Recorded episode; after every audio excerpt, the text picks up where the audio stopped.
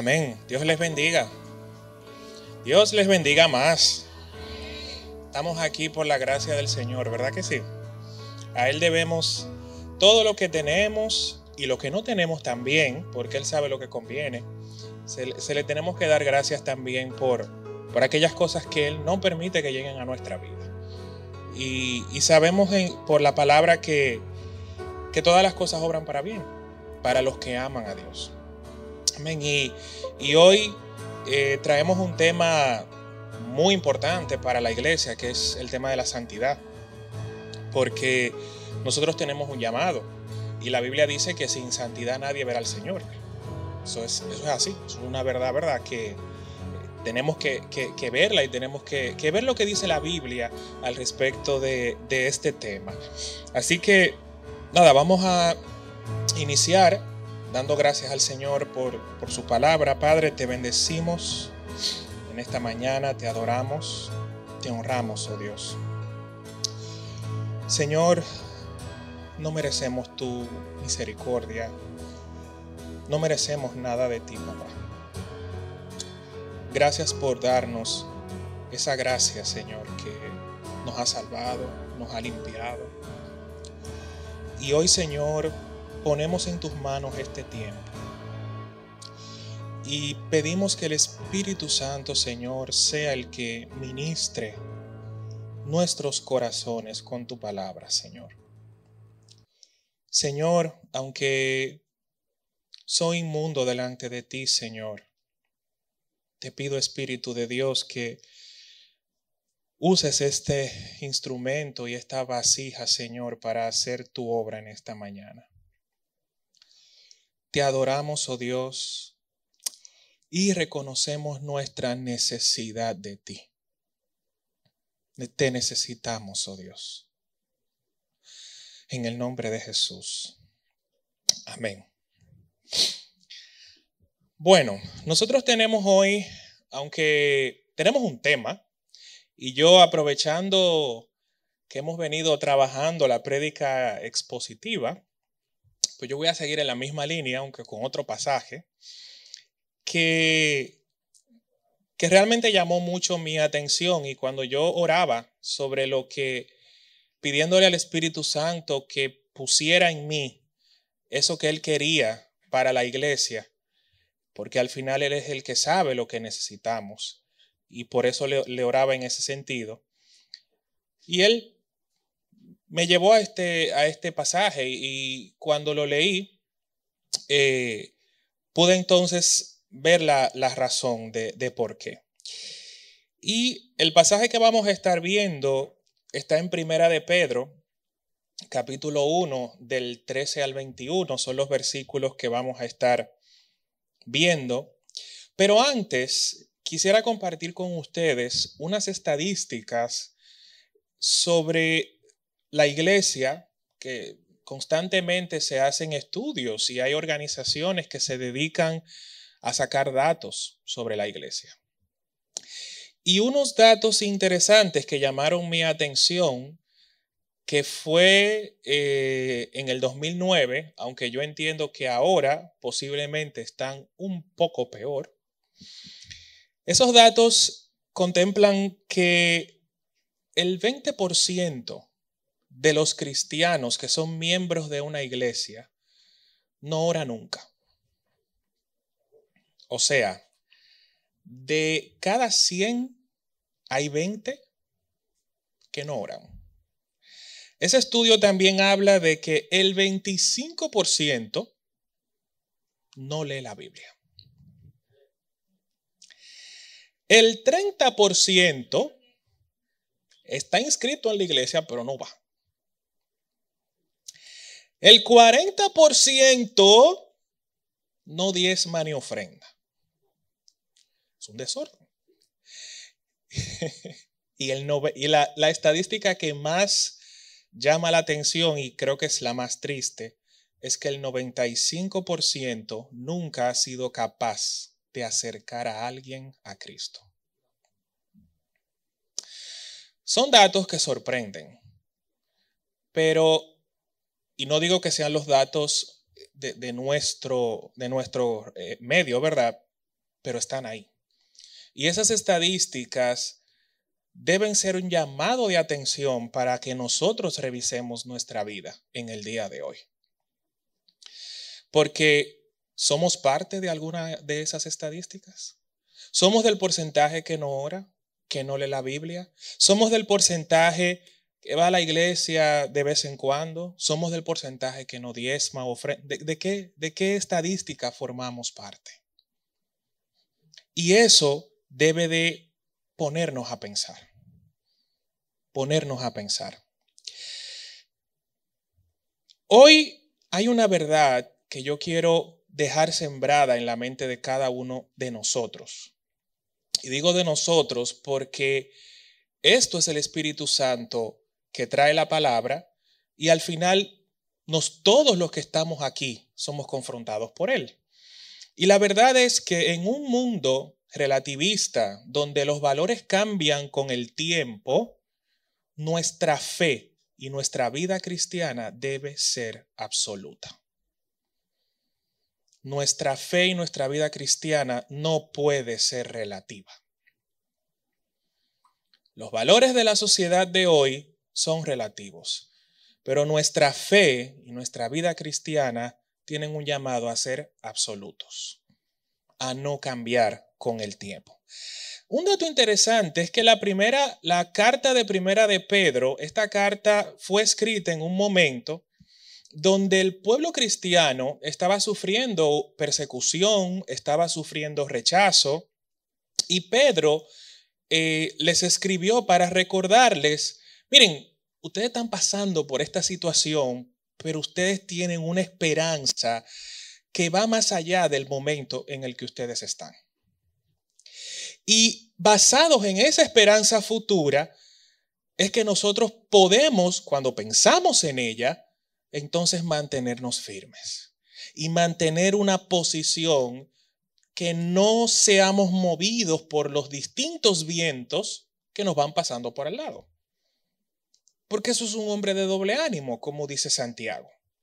Ahora, es muy probable que nosotros no estemos en un momento de persecución física como cristianos.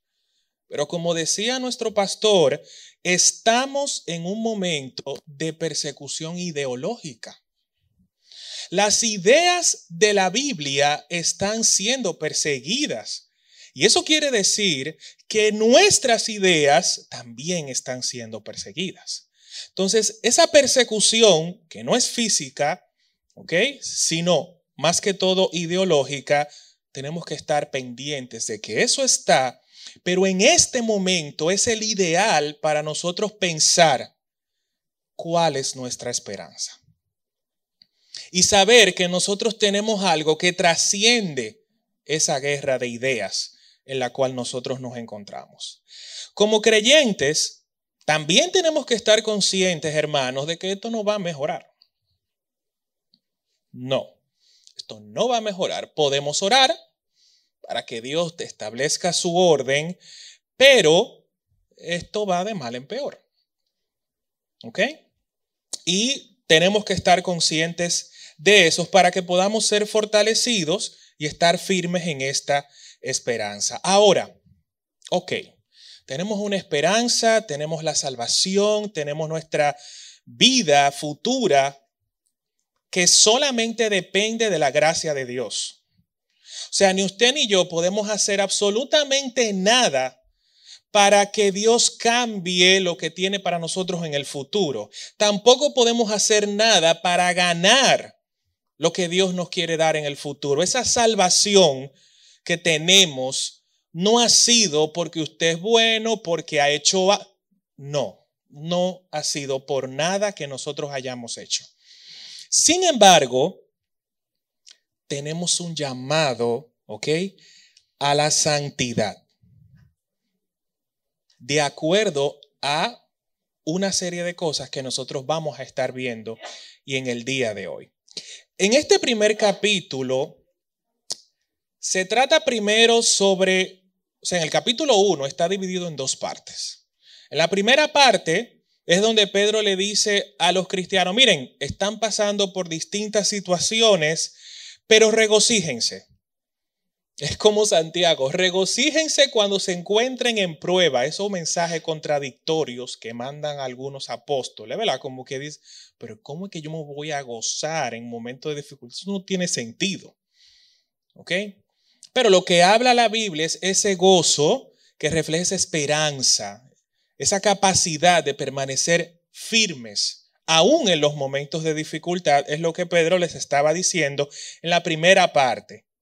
Y a todos los que viven en esta fiel esperanza y viven conforme al poder del Espíritu Santo, les espera una abundante misericordia, una esperanza viva, una herencia incorruptible y sin mancha en estos tiempos de desenfreno y de desesperación.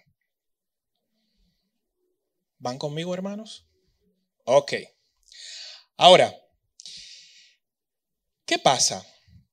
El acto de salvación de Cristo y la gracia que nos ha sido dada requiere que nosotros como cristianos seamos capaces de ejercer una disciplina moral y espiritual que vaya de acuerdo a esa salvación que hemos recibido. Esto, la única manera de poder hacerlo, ¿ok?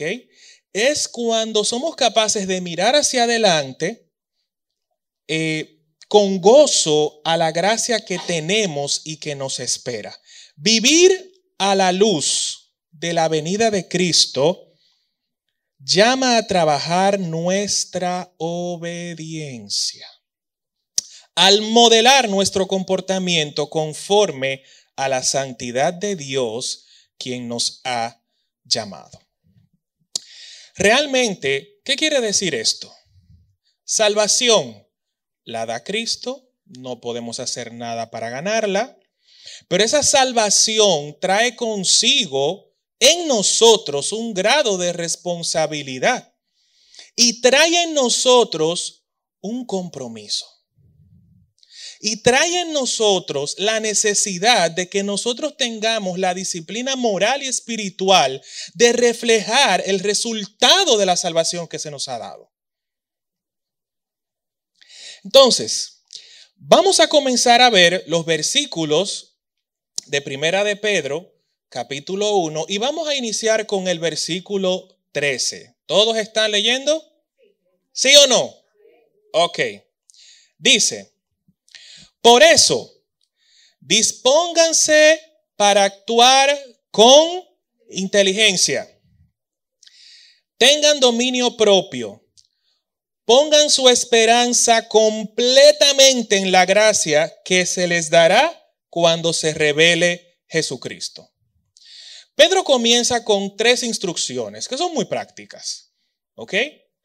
Lo primero es que nos dice, actúen con inteligencia. Lo segundo es, tengan dominio propio. Y lo tercero, tengan esperanza.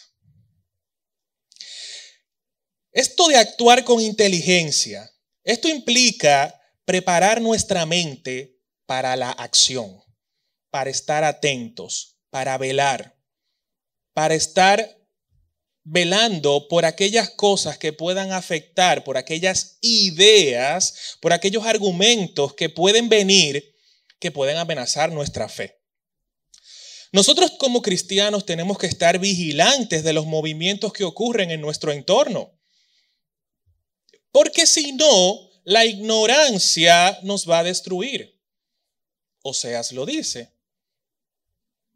por desconocimiento el pueblo pereció, fue destruido. Cuando vivimos, como yo le digo a Camila, en el mundo de Yupi, cuando vivimos ahí en un mundo aéreo, como en una burbuja, como que no, no nos enteramos de nada, el cristiano no puede andar así. Nuestra mente tiene que estar lista para la acción. Esto implica, para que esto ocurra, necesitamos disciplinar nuestra mente con la palabra de Dios para poder mantenernos en perspectiva. Salmos capítulo 1, versículo 2, ¿ok? Plantea, está por aquí, sino que en la ley del Señor medita de día y de noche. ¿Ok? Y se deleita en ella. El hombre de Dios necesita meditar constantemente en la palabra de Dios. Es la manera de nosotros mantener nuestra mente lista para la acción.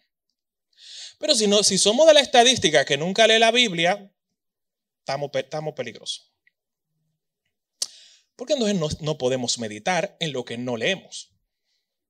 Necesitamos esa disciplina. Dominio propio, sobriedad espiritual, autodisciplina y alerta moral siempre activa. Esta posición nos llevará a siempre hacer lo que es correcto.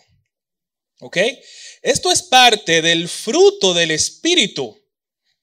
Y podemos decir que con esto con esta sobriedad espiritual, somos capaces de controlar nuestros pensamientos, nuestras emociones y nuestras acciones en vez de que eso nos controle a nosotros. Si no andamos en sobriedad espiritual, si no andamos constantemente autodisciplinándonos, en la palabra de Dios, en la oración y en hacer lo que tenemos que hacer, Nuestros pensamientos, emociones y acciones nos van a controlar a nosotros. Y esa no es la voluntad de Dios. La voluntad de Dios es que sea al revés. Que nosotros seamos los que tengamos el control. Nos ha sido dada una gracia para eso. Sin la gracia de Cristo, nosotros no podemos hacerlo. Pero tenemos la gracia de Cristo para tener la fuerza necesaria de tener dominio sobre todo nuestro ser. Eso es lo que enseña la palabra de Dios. El tercer punto, esperanza. Fijar nuestra mirada en lo que nos espera. Cuando desviamos nuestra mirada de Jesús, nos llenamos de ansiedad podemos cambiar nuestra forma de pensar y podemos dejarnos llevar por cualquier viento. Por eso la palabra dice, puestos los ojos en Jesús, autor y consumador de nuestra fe. Él es el autor de nuestra fe, Él la escribió. Él escribió lo que nosotros tenemos que creer y es el consumador de nuestra fe. Él es el que va a ejecutar lo que nosotros creemos. ¿Me expliqué bien? Ahora, ¿qué pasa? Si nosotros desviamos nuestra vista de ahí y entramos en el modo selfie, que yo, que yo, que yo pienso, que yo opino, que yo creo, ese no es nuestro llamado. Nuestro llamado, Señor, ¿qué tú dices? ¿Qué tú piensas? ¿Qué tú crees? ¿Cuál es tu voluntad? ¿Ok? Y tenemos que tener eso bastante claro para poder hacer lo que la Biblia enseña en este sentido. Cuando dice dispónganse a actuar con diligencia, en Primera de Pedro, capítulo 1, verso 13, es como que miren, apriétense los cinturones, remánguense la camisa porque ustedes van a necesitar hacer un esfuerzo sobrenatural, un esfuerzo espiritual sostenido en el tiempo. No de una vez, porque el enemigo no va a detenerse. Las artimañas del diablo siempre van a estar ahí. Pero si nosotros no nos remangamos la camisa, él nos va a ganar ventaja. Y es lo que nosotros no podemos hacer en nuestra vida cristiana. ¿Ok? Vamos a, los versos 14 y 16. Dice, como hijos, ¿qué dice ahí? Obedientes. Obedientes. No se amolden a los malos deseos que tenían antes cuando vivían en qué? En la ignorancia. Más bien, sean ustedes santos en todo lo que hagan, como también es santo quien los llamó porque está escrito, sean santos porque yo soy santo. Esta verdad que está aquí realmente es, pudiéramos decir que es la verdad central de todo esto. Nuestro llamado a ser santos no es porque hay un capricho de Dios, no, es porque Él es santo. Y si pensamos lo santo que es Dios y lo comparamos con nuestra santidad, mm, estamos un poco lejos. Entonces eso quiere decir que tenemos que trabajar más. Porque en el Espíritu, por medio del Espíritu Santo, nosotros tenemos un llamado de parecernos a Cristo. Y dice que alcanzaremos la estatura de Jesús. Llegará. Pero mientras eso no va a llegar si nosotros no nos disponemos a este esfuerzo que está diciendo la Biblia aquí que tenemos que hacer. Entonces, si somos pueblo de Dios, tenemos un llamado a la santidad. En la Biblia sabemos que la santidad implica apartarse para hacer la voluntad de Dios, no la nuestra. En otras palabras, ser santos es no hacer lo que a mí me da la gana. Ser santos es hacer lo que dice Dios que tenemos que hacer. Y el pueblo santo de Dios ha sido llamado a hacer su voluntad en este mundo.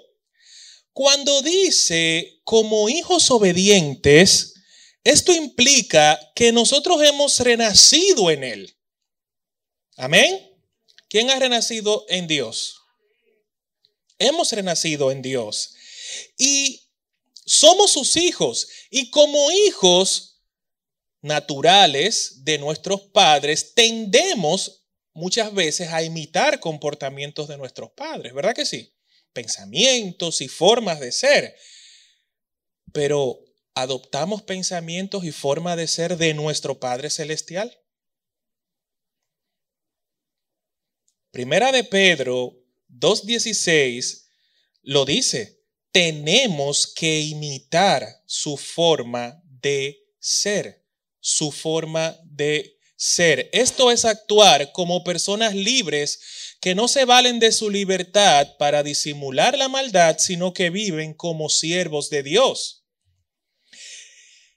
Cuando nosotros entendemos esto, vemos que lo que somos y lo que hacemos está determinado por aquel a quien pertenecemos. Lo que somos y lo que hacemos está determinado por aquel a quien pertenecemos. ¿A quién pertenecemos? A Dios. Entonces Él determina lo que hacemos y lo que pensamos. Pero, eh, o en otras palabras, nosotros debemos de basar nuestra conducta y forma de pensar exclusivamente en la voluntad revelada de Dios. Nuestro estándar siempre debe ser el carácter de Dios. Pero ¿qué pasa? Oía en una ocasión al pastor Paul Washer predicando sobre la necesidad de que conociéramos más sobre el carácter de Dios. Porque el problema de no predicar en la iglesia sobre el carácter de Dios nos hace olvidar quién Él es, cómo Él es y a quién tenemos que parecernos. Entonces es importante que nosotros hablemos de quién es Dios. Porque ese es nuestro estándar de vida. Es a quien tenemos que parecernos. Porque dice Mateo 5:48, sean perfectos así como su Padre Celestial es perfecto. Efesios 5:1, por tanto, imiten a Dios como hijos muy amados. O sea, si tenemos que parecernos a Dios, ¿Sabemos quién es Él? La Biblia enseña que Dios se ha revelado a nosotros por medio de su palabra. Y por eso vuelvo atrás y digo, ¿leemos la Biblia? ¿Oramos? No hay forma de conocer a Dios si no oramos y no leemos la palabra. No hay manera. Porque ahí es donde Él se ha revelado tal cual es. ¿Me voy explicando con claridad? ¿Van conmigo? Excelente. Sigue diciendo los versículos 17 y 19. Ya que ustedes se invocan como Padre al que juzga con imparcialidad las obras de cada uno, ¿verdad? Como ustedes invocan como Padre a Dios, vivan con temor reverente mientras sean peregrinos en este mundo. Como bien saben, ustedes fueron rescatados de la vida absurda que heredaron de sus antepasados el precio de su rescate no se pagó con cosas perecederas como el oro o la plata, sino con la preciosa sangre de Cristo, como de un cordero sin mancha y sin defecto. Hermanos, simple. Si decimos, Dios, tú eres nuestro Padre, quien solo desea lo mejor para nosotros, no podemos olvidar que Él es nuestro Padre, pero es nuestro juez y demanda lo mejor de nosotros. Se nos olvida, ¿ok? Que nosotros tendremos que dar cuenta a Dios. Lo tenemos que hacer. De la misma manera, ¿ok? La vida santa de Dios procede de un temor reverente y un respeto a ese mismo Padre mientras estemos en la tierra. Cuando pensamos en Dios, sentimos ese temor reverente hacia Él, hacia todo lo que Él representa. O simplemente lo vemos como nuestro Padre, y nos acercamos a Él con confianza, lo cual está bien. Pero la Biblia dice que aparte de ser nuestro Padre, Él será nuestro juez y Él va a juzgar nuestras obras. Eso lo dice la Biblia y no podemos olvidarlo. Tenemos que ser conscientes de que no se trata solo de intentar ser diferentes. La vida cristiana, bueno, déjame intentar ser diferente. No, esa no es la verdadera vida cristiana. La verdadera vida cristiana es que nosotros vivamos constantemente con ese temor reverente hacia nuestro Padre y nuestro juez. Tenemos que tener eso claro, porque Romanos 14, 12 dice, así que cada uno de nosotros tendrá que dar cuentas de sí a Dios. Y Primera de Corintios 3:14 dice, si lo que alguien ha construido permanece, recibirá su recompensa. Salvación, eso es una obra solo de Dios. Pero llegará un día en el cual nosotros vamos a comparecer ante Dios y Dios y vamos a tener que rendirle cuenta. Eso la Biblia lo enseña. ¿Y qué le vamos a decir en esa rendición de cuentas? Por eso dice Primera de Corintios, cuando examinemos tus obras, si lo que alguien ha construido, si lo que hemos edificado permanece después de haber sido probado por fuego, entonces recibirá su recompensa. Seremos juzgados, Dios pesará nuestras obras y recibiremos recompensa. Ustedes han escuchado en la Biblia que se habla de distintas coronas. El que permanece recibirá la corona de vida o la corona de tal, ¿verdad? Hay varias coronas. ¿Quién quiere su corona? Yo quiero mi corona. Pero Pero para recibir recompensa, para recibir coronas, la Biblia dice en Primera de Corintios que toda nuestra obra va a ser, todo lo que hemos construido va a ser probado con fuego como el oro. Si sobrevive, si permanece después de que pase por fuego, recibiremos recompensa. Pero si cuando nuestra obra pasa por el fuego se quema, Primera de Corintios dice, serás salvo, pero te va sin nada. Te va en blanco. No hay recompensa. ¿Me voy explicando bien, hermanos? ¿Queremos recompensa? ¿Queremos corona? Pues vamos a construir algo que pase la prueba de fuego. Vamos a llevar una vida santa delante de Dios.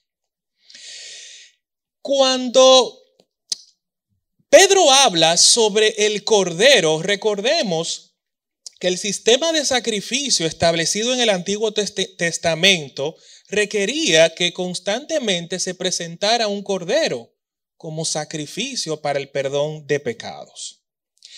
Y ya sabemos por la Biblia que Jesucristo es presentado como ese cordero. La Biblia se refiere a él como el cordero que murió de una vez y para siempre.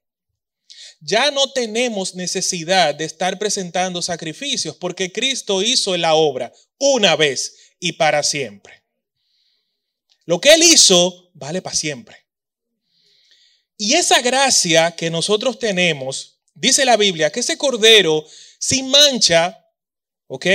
Es Jesucristo sin pecado. ¿Ok? Sin mancha se refiere a la perfección moral de Jesús. Y el cordero sin defecto se refiere a su perfección física. Porque el cordero, ustedes saben que no podía tener ningún defecto. Entonces, Cristo se presenta moralmente perfecto y físicamente perfecto como el cordero inmolado, ofrece el sacrificio, ¿ok? Y es el momento cuando el velo se abre de arriba hacia abajo y tenemos acceso al Padre. Esa grandeza, hermanos, eso que vivió Jesús, para darnos ese acceso al Padre debe ser la medida de nuestra santidad hacia Él. Si cuando comparamos la grandeza del sacrificio de Cristo con nuestra santidad, evidentemente vamos a estar muy abajo. Pero nuestra vida diaria, nuestro esfuerzo espiritual sostenido, nuestra disciplina moral, debe llevarnos a subir, a subir, a subir, a subir, a subir, hasta que lleguemos a la estatura del varón perfecto. Y cuando llegue el día del juicio, nuestra obra, lo que hemos construido, nuestra vida cristiana, cuando la pasen por el fuego, permanezca y recibamos entonces recompensa. Pero es un llamado que requiere de nosotros una actitud diferente. Si nosotros hoy podemos disfrutar de la libertad que Cristo nos ha dado, es porque alguien tuvo que morir. Alguien tuvo que pagar el precio y lo menos que nosotros podemos hacer es moldear nuestra vida a la total reverencia del Padre. Lo menos que podemos hacer es ser santos delante de Él. Ahora, esto quiere decir que nosotros tenemos que examinar nuestro día a día para ver si reflejamos esa reverencia que requiere el sacrificio que nos liberó. Cuando vemos el sacrificio y vemos el tamaño de ese sacrificio, tenemos que buscar que nuestra santidad sea de ese mismo tamaño. Y como eso aquí en la tierra no lo vamos a alcanzar, eso va a ser un trabajo constante, constante, constante y constante. Y les quiero poner un ejemplo. En mi mundo profesional, yo trabajo con calidad. Y en mi mundo profesional existe una filosofía que se llama el, control total de la calidad y el cero defectos. Eso existe. Ahora, ¿qué quiere decir eso? Que las organizaciones, las empresas, constantemente tienen que buscar manera de eliminar los defectos de sus productos y de sus servicios. Mejorar los tiempos de, entrega, mejorar la calidad del producto, mejorar esto. Que el producto sale mal, tenemos que trabajar para bajar eso. ¿Quiere decir que, eh, que nunca van a haber defectos? ¿Va a llegar ese momento? No. Pero se tiene que trabajar para que como que, se, como que algún día eso se va a alcanzar. Nuestra vida cristiana debe ser igual. Nosotros tenemos que trabajar con la mente puesta en que en algún día nos pareceremos a nuestro Maestro Jesús. Eso va a llegar. Pero tenemos ahora que hacer el trabajo.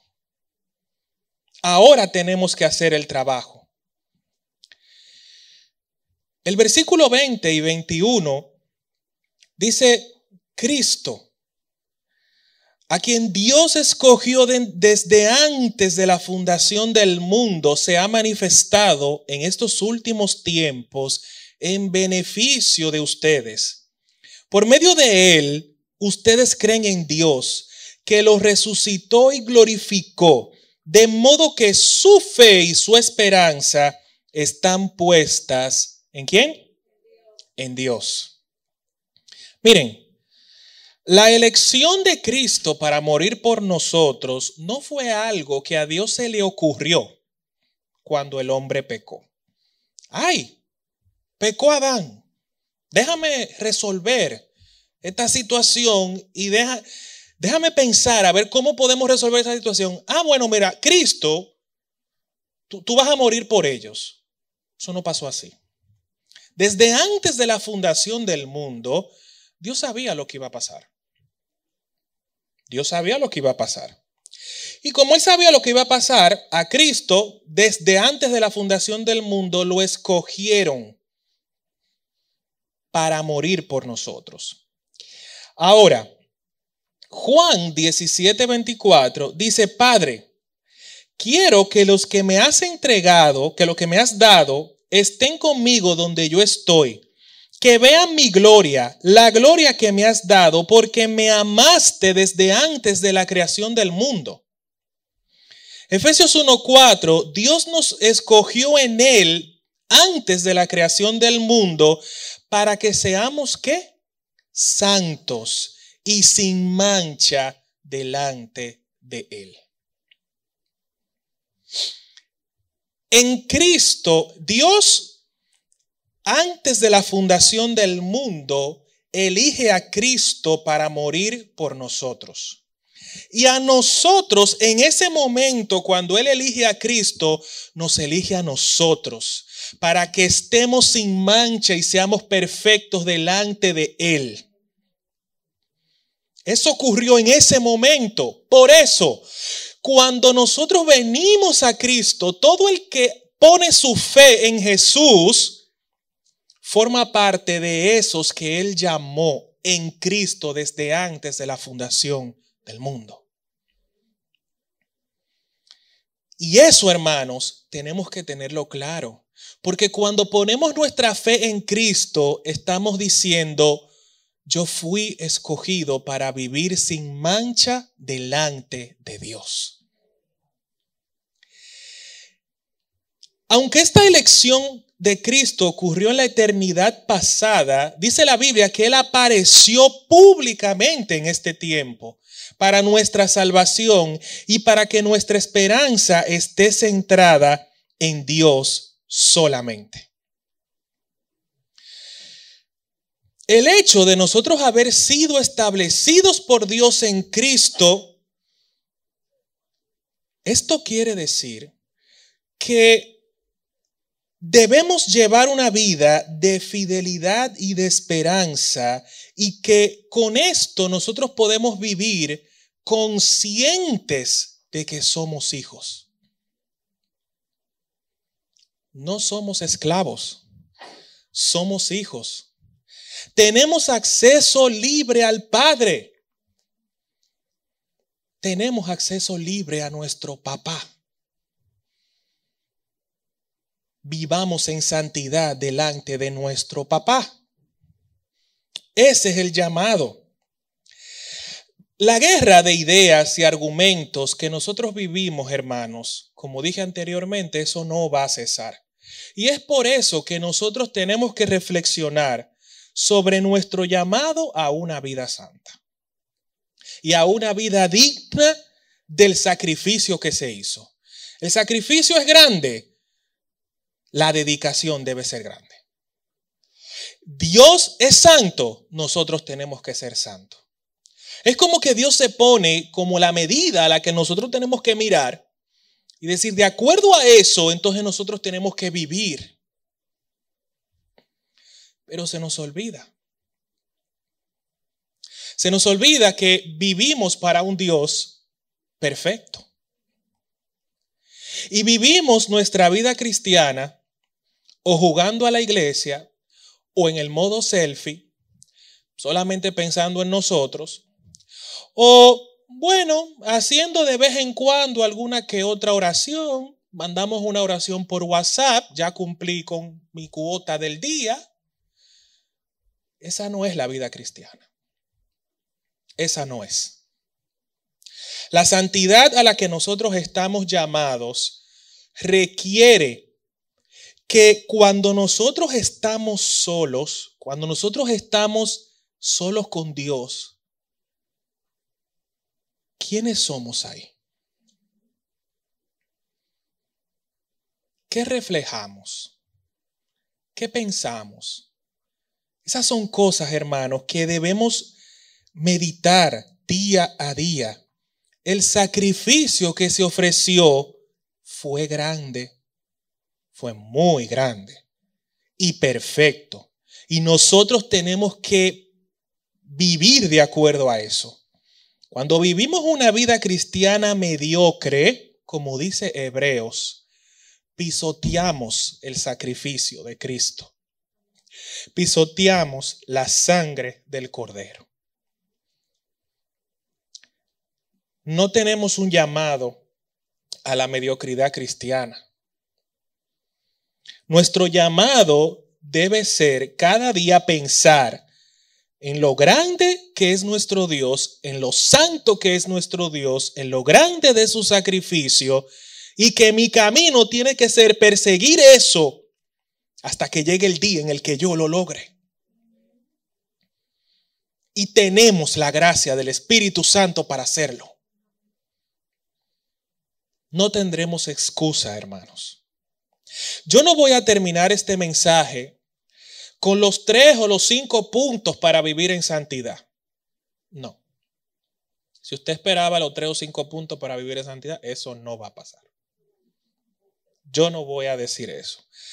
Porque eso es poner en palabras muy simples la voluntad de Dios y lo que yo quiero transmitir hoy. ¿Qué es lo que voy a decir? Nuestro estilo de vida y nuestra fe no deben ser relativas, deben ser absolutas. Y algo absoluto es algo que no cambia. Algo absoluto es algo que no se mueve. Es un sí o un no. Es blanco o negro. Esto quiere decir que nosotros solamente como cristianos tenemos una sola manera de vivir. No hay distintas maneras de llevar este evangelio. Y muchas veces nosotros, los que enseñamos la palabra, a veces decimos, bueno, es que hay situaciones y bueno, y sí, hay diferentes maneras. Dios es uno. Y el llamado a la santidad de Dios es uno. La santidad de Dios no cambia dependiendo del cristiano que sea. Me voy explicando bien. Entonces, todo aquello que nosotros todo aquello que puede impedir que vivamos en la santidad de Dios ya fue clavado en la cruz del Calvario. Todo lo que nos estorbaba, todo lo que pudiese ser algo que nos impida ser santos delante de Dios, está en la cruz. Está en la cruz. No tenemos excusa. Nacer de nuevo implica dejar de vivir en la vanagloria de la vida, en la vanidad de los ojos y vivir en santidad. Se trata de tomar posesión completa y total de todo lo que Cristo ha dejado para nosotros por medio de la cruz. No es tomar una parte, no es tomar lo que nos conviene, es tomar todo el paquete. O lo tomamos entero o no lo tomamos. Dios en esto, hermanos, aunque parezca severo, es radical. Y esa es su naturaleza. Y a nosotros nos toca obedecer.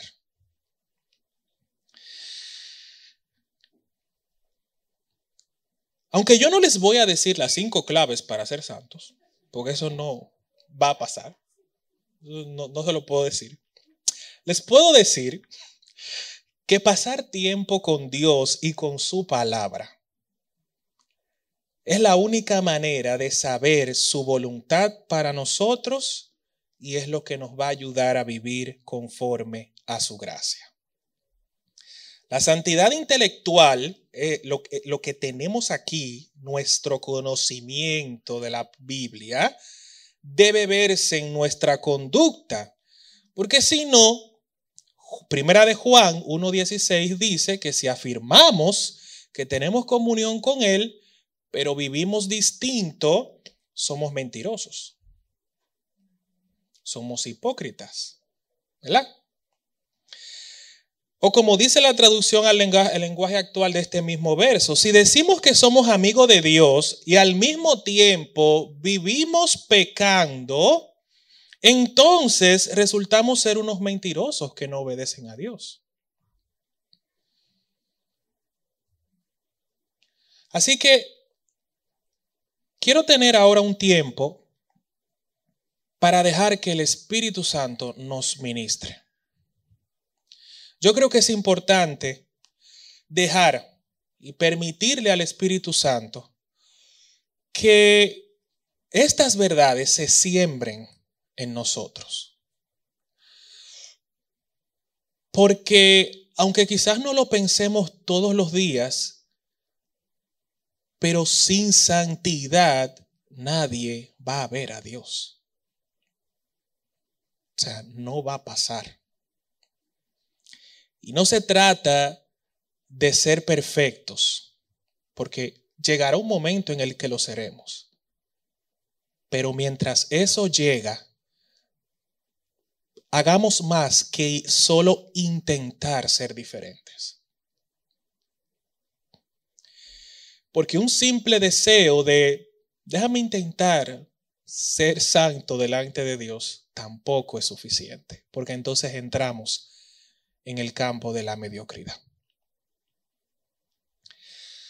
Así que yo quiero que mientras me colocan la canción allá atrás, inclinemos nuestros rostros delante de Dios. Y vamos a tener unos minutos breves para dejar que el Espíritu Santo ministre nuestra vida.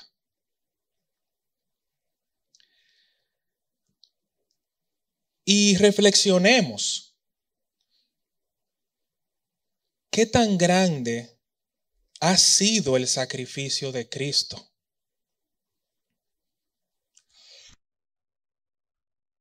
Precio Él pagó. Y si realmente estamos viviendo conforme a la grandeza de ese sacrificio. Si todo lo que hacemos, y todo lo que pensamos responde a la magnitud de ese sacrificio o no. Espíritu de Dios, venimos hoy delante de ti, oh Señor Tú sabes, Padre, que el primer confrontado con estas palabras fui yo. Y sé que no merecemos nada de ti, Señor. Lléname, Señor, con tu preciosa unción. Espíritu de Dios, Espíritu, ven y lléname, Señor, ven y llena nuestra vida hoy, Señor. con tu preciosa unción.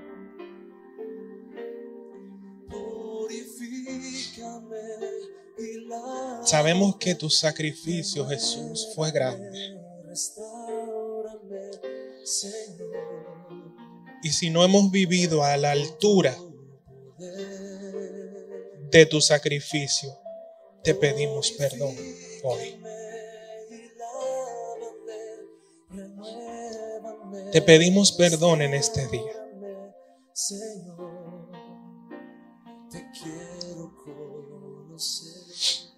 Si hemos vivido mediocremente delante de ti, dándote lo que te sobra, no siendo tú lo primero en nuestra vida, perdónanos hoy, Señor. Y llénanos de tu gracia, esa gracia que nos permita vivir de acuerdo a la magnitud de tu santidad, de acuerdo a la magnitud de tu sacrificio. Que no nos conformemos con una vida inferior, Señor. Que no nos, que no nos conformemos con lo mínimo,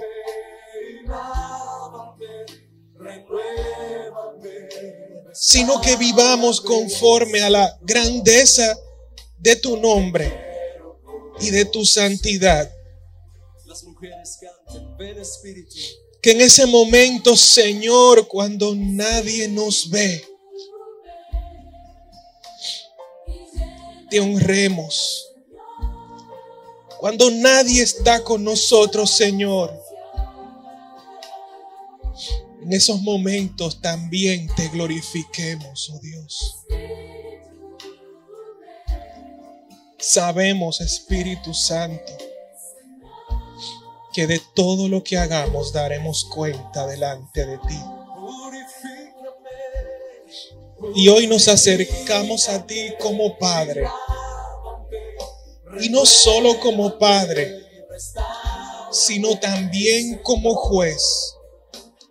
Con temor reverente. Si no hemos reverenciado tu nombre en nosotros, Señor, perdónanos.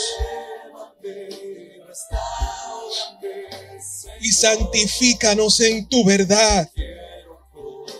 Santifícanos por tu palabra. Tu santidad, oh Dios, no es parcial, es completa, Señor. Sabemos hoy que es todo o nada. Que o nos remangamos la camisa delante de ti para esforzarnos espiritualmente con la gracia que tenemos del Espíritu Santo o llevaremos una vida mediocre delante de ti, Señor. Cada uno ponga delante de su Dios, de su Padre, aquellas áreas de su vida en las cuales Dios necesita seguir obrando. Pongámoslas y traigámoslas delante de nuestro Padre, porque Él nos quiere santos para Él. Él nos quiere separados para Él.